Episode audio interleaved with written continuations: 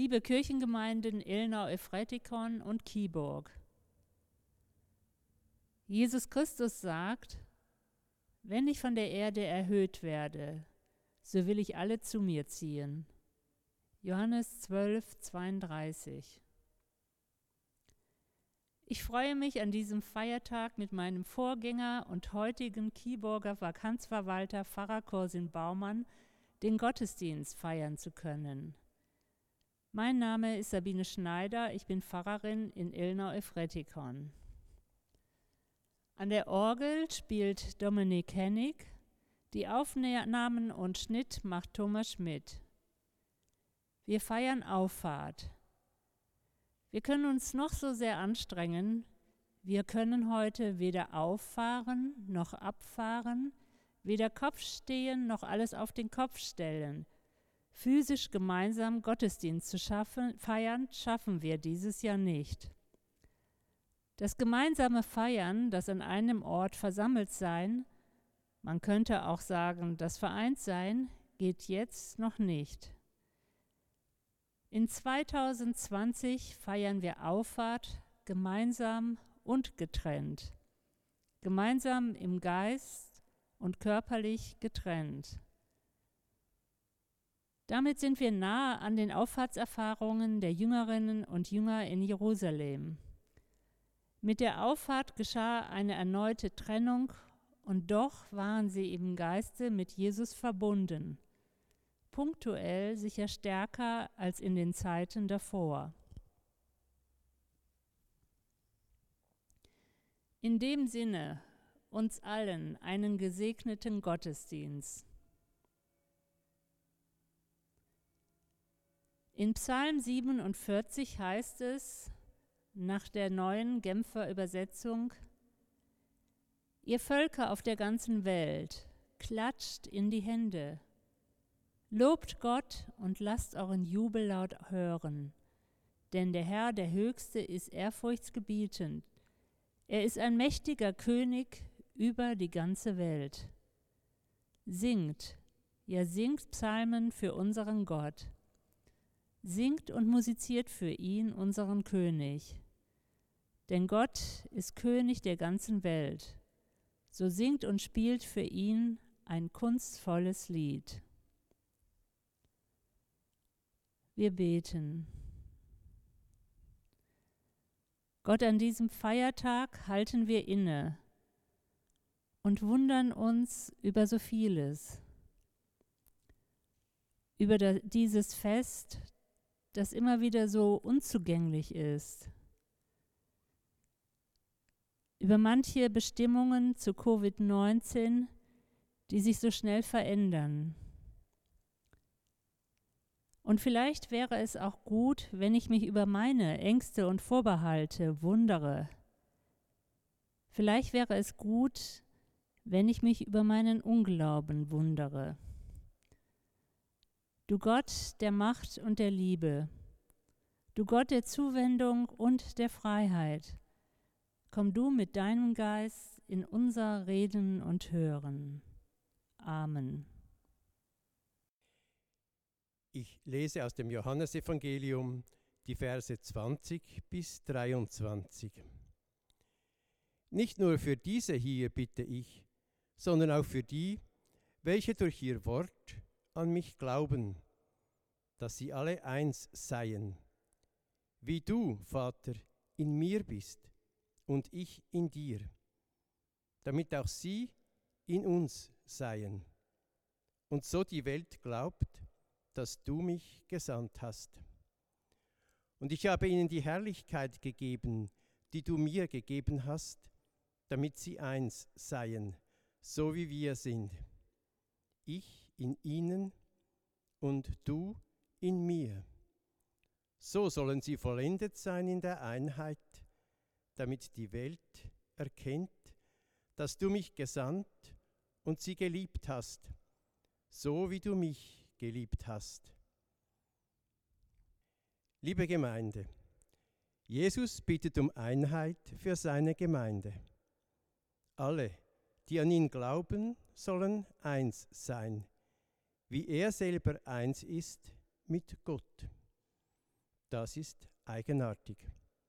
Jesus ist eins mit Gott, aber zugleich richtet er seine Bitten als Sohn Gottes an Gott, den Vater.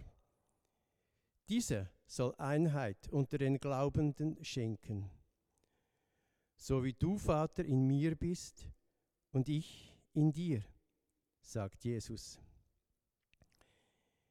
Wie die Einheit von Gott dem Vater und Gott dem Sohn genau zu verstehen ist, übersteigt unser Verstehen. Eines ist aber klar. Im Kern geht es um die Einheit durch den Geist, den Jesus seinen Jüngerinnen und Jüngern versprochen hat. Unser Text aus dem Johannesevangelium ist ein Ausschnitt aus den sogenannten Abschiedsreden Jesu. Diese haben ihren Platz im Anschluss an die Fußwaschung und diese steht bei Johannes an der Stelle, wo bei den anderen Evangelisten die Einsetzung des Abendmahls überliefert wird.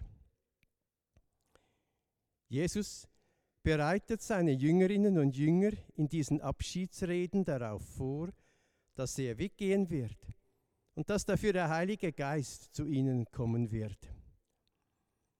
Hier in unserem Text redet Jesus zwar nicht vom Geist, dafür von der Herrlichkeit, die er von Gott erhalten und seinen Anhängern gegeben hat. Beide, Geist und Herrlichkeit, sind Ausdrücke für die unsichtbare Gegenwart Gottes. Ein dritter Ausdruck kommt dazu, der die Einheit ausdrückt, die Liebe.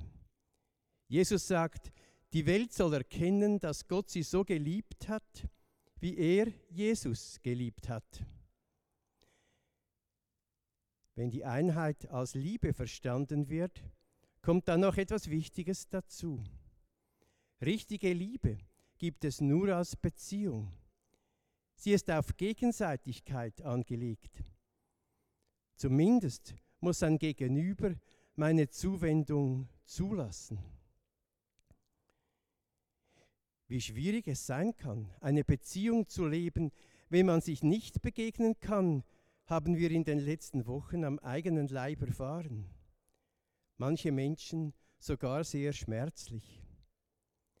Eine ähnliche Erfahrung müssen auch Menschen durchmachen, die um liebe Mitmenschen trauern.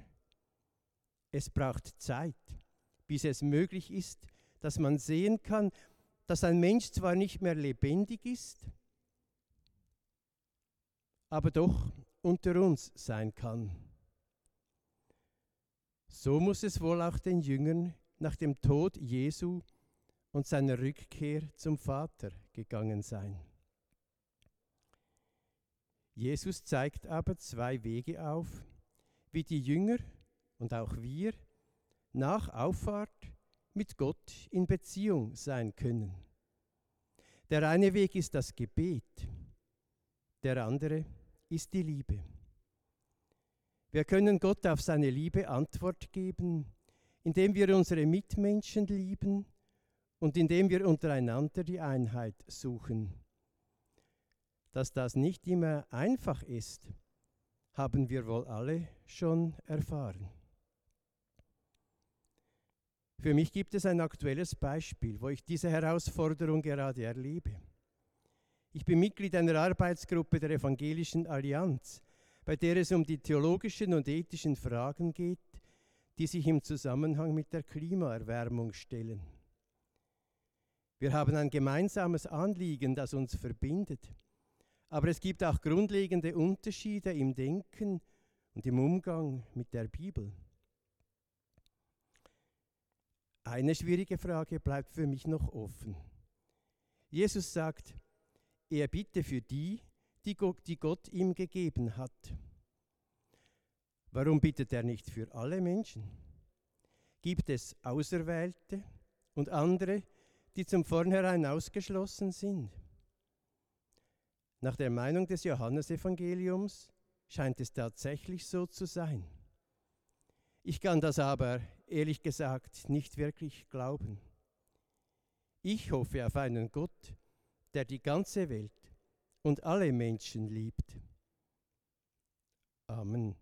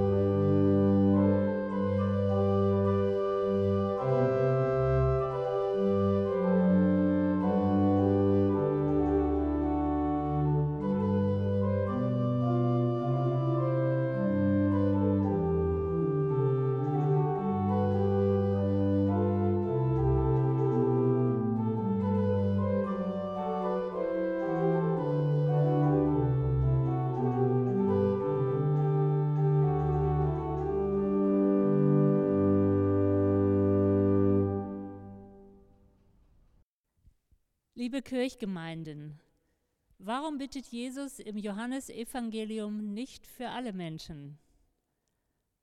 Warum ist das Johannesevangelium oft so exklusiv? Als ich als Schülerin zum ersten Mal das Johannesevangelium las, war ich beides. Fasziniert wegen seiner klaren Worte und irritiert weil ich den Eindruck bekam, dass ganze Menschengruppen ausgeschlossen wurden oder pauschal schlecht bewertet. Und so wundert es vielleicht nicht, dass meine erste Seminararbeit an der Uni zu einem Text aus dem Johannesevangelium war. Damals bin ich auf einen sehr interessanten Gedanken gestoßen. Ein Professor ging der Frage nach, warum das Johannesevangelium solch einen anderen Akzent setzt als die anderen Evangelien. Als er all das Auffällige im Johannesevangelium sammelte und addierte, passte es sehr gut in eine Zeit, in der Christen entschieden und auch brutal von Juden verfolgt wurden. Das war so um 90 bis 120 nach Christus im syrischen Raum. Der Titel seines Buches zum Johannesevangelium sagt alles. Bedrängte Gemeinde, verherrlichter Christus. Die Christenverfolgung war damals sehr bedrohlich. Um ihr Leben zu retten, fielen viele Nachfolgenden vom Glauben ab. In solch einer Zeit ist für mich nachvollziehbar, dass die Gemeinde genug damit zu tun hatte, ihre Kraft und ihr Vertrauen auf Jesus zu setzen und daraus zu leb leben. Die, die im Glauben blieben, machten teilweise außergewöhnliche Erfahrungen. Ja, Jesus ist der Weg. Bei ihm ist die Quelle des Lebens. Auch wenn es im Außen tobt und wütet, verfolgt wird, und andere Drangsalen kommen. Ähnliches erfuhren die Christen und Christinnen, die unter Hitler in Deutschland im kirchlichen Widerstand waren. Der Vater meines Vikariatsmentors kam aus solch einer Familie. Als die Gestapo sein Elternhaus stürmte, wurden unter die Bettdecke des fieberkranken achtjährigen Jungens alle wichtigen geheimen Dokumente gelegt. Alles schmissen die Nazis an diesem Abend in diesem Haus um. Allein an das Bett des kranken Jungens gingen sie nicht heran. Den Rest der gefährlichsten Papiere aß die Sekretärin. Papier zu essen muss sehr anstrengend sein. Es ist so trocken. Was für ein Sieg. Trotzdem kam der Vater des Jungens ins Gefängnis und erlitt dort mit 40 einen schweren Schlaganfall. 1944 starb er an den Folgen. Und der achtjährige Junge wurde ein entschiedener Pfarrer, später Präses, also sowas wie ein Bischof meiner deutschen Landeskirche. Er war sehr geachtet. Allein mit den Schwächen anderer Menschen konnte er nicht gut umgehen. Die Kindheit und Jugend seines Sohnes, meines Mentors, muss nicht einfach gewesen sein. So viel zum Hintergrund des Johannesevangeliums und aller, die in ähnlichen Situationen leben. Es ist bewundernswert, was sie durchmachen, und es hinterlässt viele unterschiedliche Spuren. Was aber meint Jesus, wenn er von dieser außergewöhnlichen Beziehung spricht, die Gott der Schöpfer zu ihm hat und er selbst in seinen Nachfolgenden leben möchte? Ich in ihnen und du in mir, damit sie zur vollkommenen Einheit gelangen. Johannes 17, 23. Corsin Baumann hat die Tiefe der Beziehungen angesprochen, die für sie steht. Jesus spiegelt Gott und wir können ihn spiegeln, Ehre geben, sofern wir es zulassen. Nach meiner Erfahrung macht jeder Glaubende eine doppelte Erfahrung. Es gibt diese Momente, in denen wir die Nähe, diese Offenheit zu Jesus, dieses Spiegeln möglich machen und möglich ist. Und dann knarzt und kratzt es. Es ist nicht möglich, mich von Jesus, seinem Geist, ausfüllen zu lassen. Dann werde ich auch mit anderen nicht auf dieser Einheitsebene kommen. Vielmehr ist da Kritik und Vorwurf. Das wird auch für Außenstehende spürbar, fühlbar sein. So könnte man viele Konflikte in Gemeinden zusammenfassen. Johannes 17 ist für mich wie eine Vision Jesu von der Gemeinde. Wir leben sie heute manchmal, meistens gebrochen.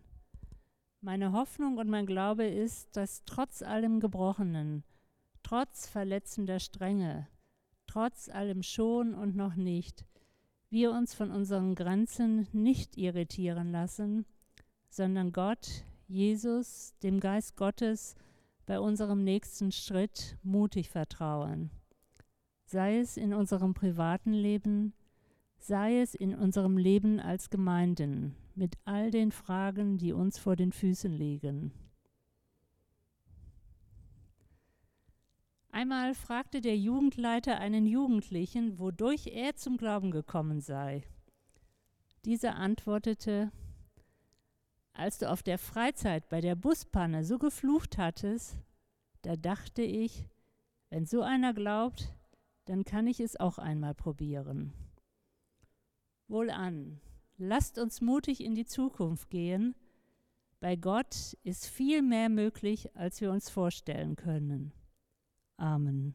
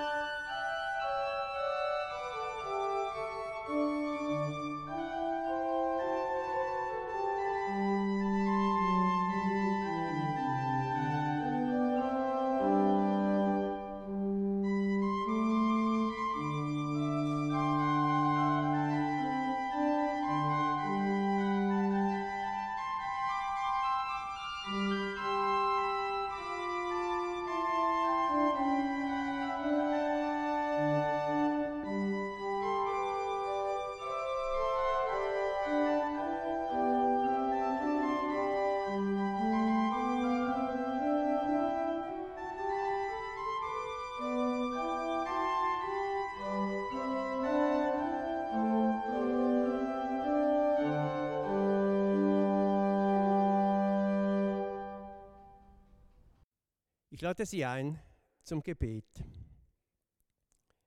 Himmlischer Vater, wir danken dir, dass du uns in Jesus Christus deine Liebe gezeigt hast.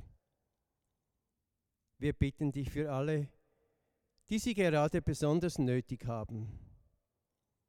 Wir bitten dich für alle, die in der Zeit der Corona-Krise sehr einsam waren oder besonders belastet, beziehungsweise die es jetzt immer noch sind in anderen Ländern und auch bei uns.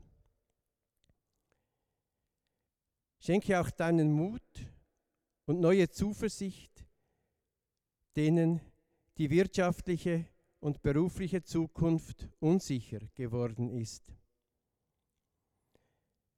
Vergib die Lieblosigkeit und die Rechthaberei, der gegenwärtig andere Menschen da und dort ausgesetzt sind. Und auch für uns selber bitten wir dich, Führe uns nicht in Versuchung, sondern erlöse uns von dem Bösen. Allen, die traurig sind, Angst haben, schenke Zuversicht und Hoffnung. Tröste alle, die um liebe Mitmenschen trauern. Und höre auf das, was wir dir in der Stille anvertrauen.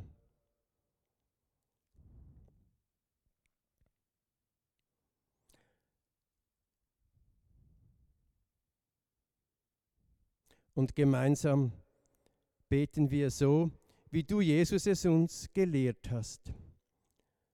Unser Vater im Himmel, geheiligt werde dein Name, dein Reich komme, dein Wille geschehe wie im Himmel, so auf Erden. Unser tägliches Brot gib uns heute und vergib uns unsere Schuld, wie auch wir vergeben unseren Schuldigern. Und führe uns nicht in Versuchung, sondern erlöse uns von dem Bösen, denn dein ist das Reich und die Kraft und die Herrlichkeit in Ewigkeit. Amen.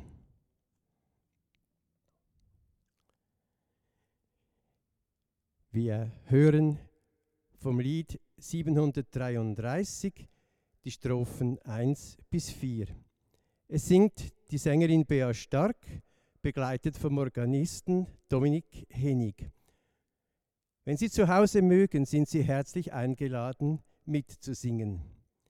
Herr, du hast mich angerührt.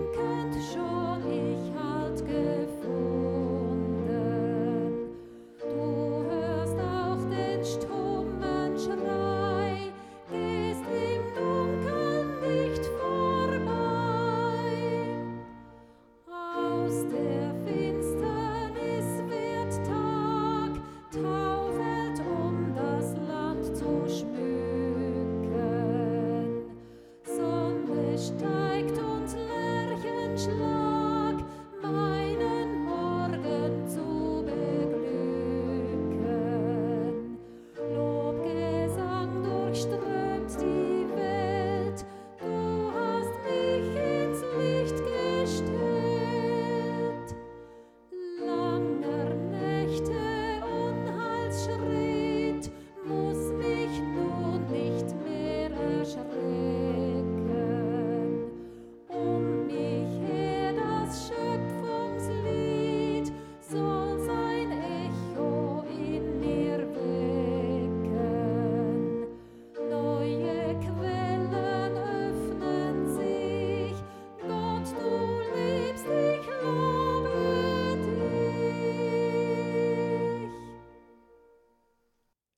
Danke auch ganz herzlich allen, die mitgewirkt und dazu beigetragen haben, dass wir diesen Gottesdienst gemeinsam feiern konnten.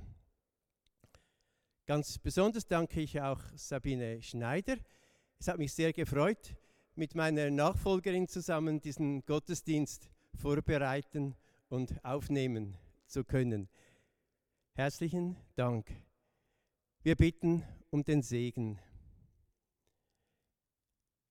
Gott der Herr segne dich und behüte dich. Der Herr lasse sein Angesicht leuchten über dir und sei dir gnädig. Der Herr hebe sein Angesicht über dich und gebe dir Frieden. Amen.